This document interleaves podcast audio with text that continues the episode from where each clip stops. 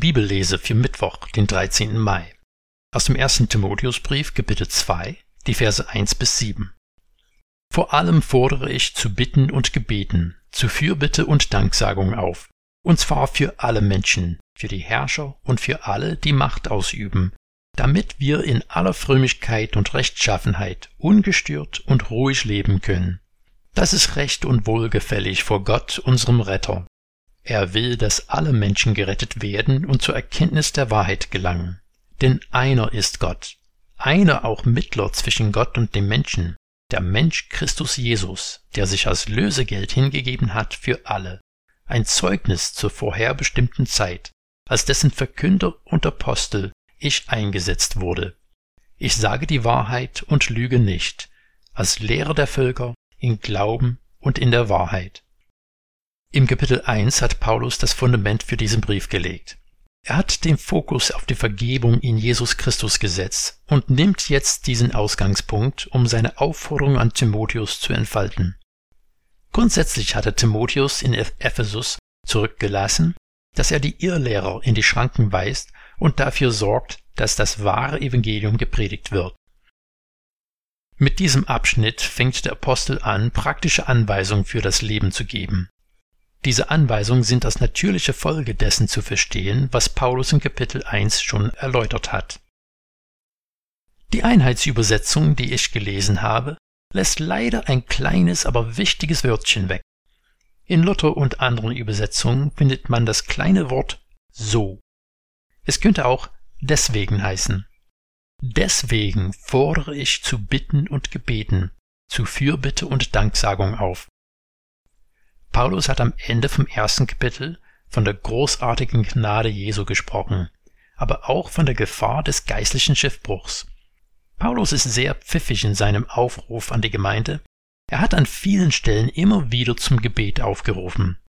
Es ist keine Frage, dass das Gebet für ihn ein wesentlicher Bestandteil des Lebens in Christus ausmacht, und die Nachfolger Christi sollen, heute wie damals, in diesem intensiven Kontakt mit dem himmlischen Vater bleiben. Aber es ist anzunehmen, dass Paulus hier gleichzeitig zu einer Gesetzestreue und einer Subversion der herrschenden Ordnung aufruft. Die Gesetzestreue in diesem Fall wäre gegenüber dem römischen Reich, nicht dem jüdischen Gesetz. Im römischen Reich hat sich der Kaiserkult immer mehr ausgebreitet.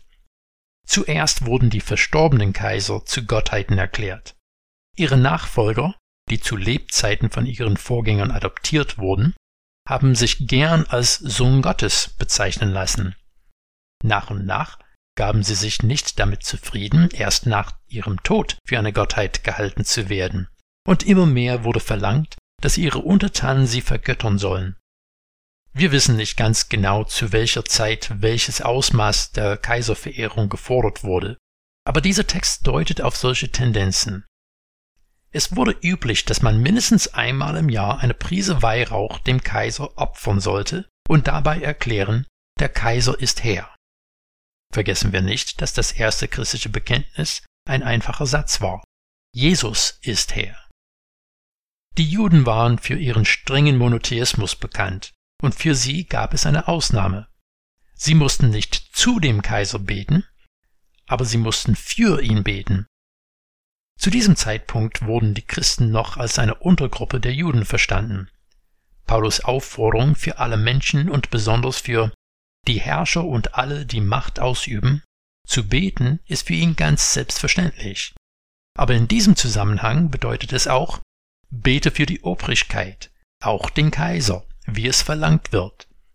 Aber in Vers 3 bezeichnet er Gott als unser Retter auch eine Bezeichnung, die der Kaiser gern für sich beansprucht hat.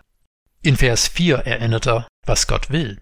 Er will, dass alle Menschen gerettet werden und zur Erkenntnis der Wahrheit gelangen.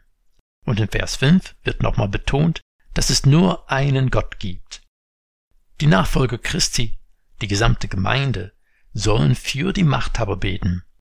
In Vers 2 wird gesagt, dass es auch darum geht, dass sie in aller Frömmigkeit und Rechtschaffenheit ungestört und ruhig leben können. Es sollte der Gemeinde eben nicht darum gehen, einen politischen Coup herbeizuführen, so wie es Jesus auch nicht gemacht hat. aber sie sollen für die Obrigkeit beten, dass auch sie zur Erkenntnis der Wahrheit gelangen.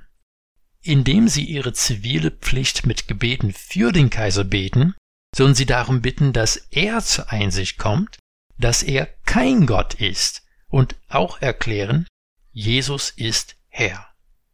Es gibt bestimmt Politiker, wessen Handeln deine Vorstellungen nicht entspricht. Betest du für sie? Und was betest du? Auf den Punkt gebracht, traust du es Gott zu, seinen Willen in diesen Politikern Wirklichkeit werden zu lassen? Gottes Zeitplan ist für uns oft nicht nachvollziehbar. Es hat noch Jahrhunderte gedauert, bis ein römischer Kaiser zu einem Nachfolger Christi wurde. Aber Gott hat gewirkt, und wir dürfen ihm vertrauen, dass er auch in unserer Zeit wirken kann und wird.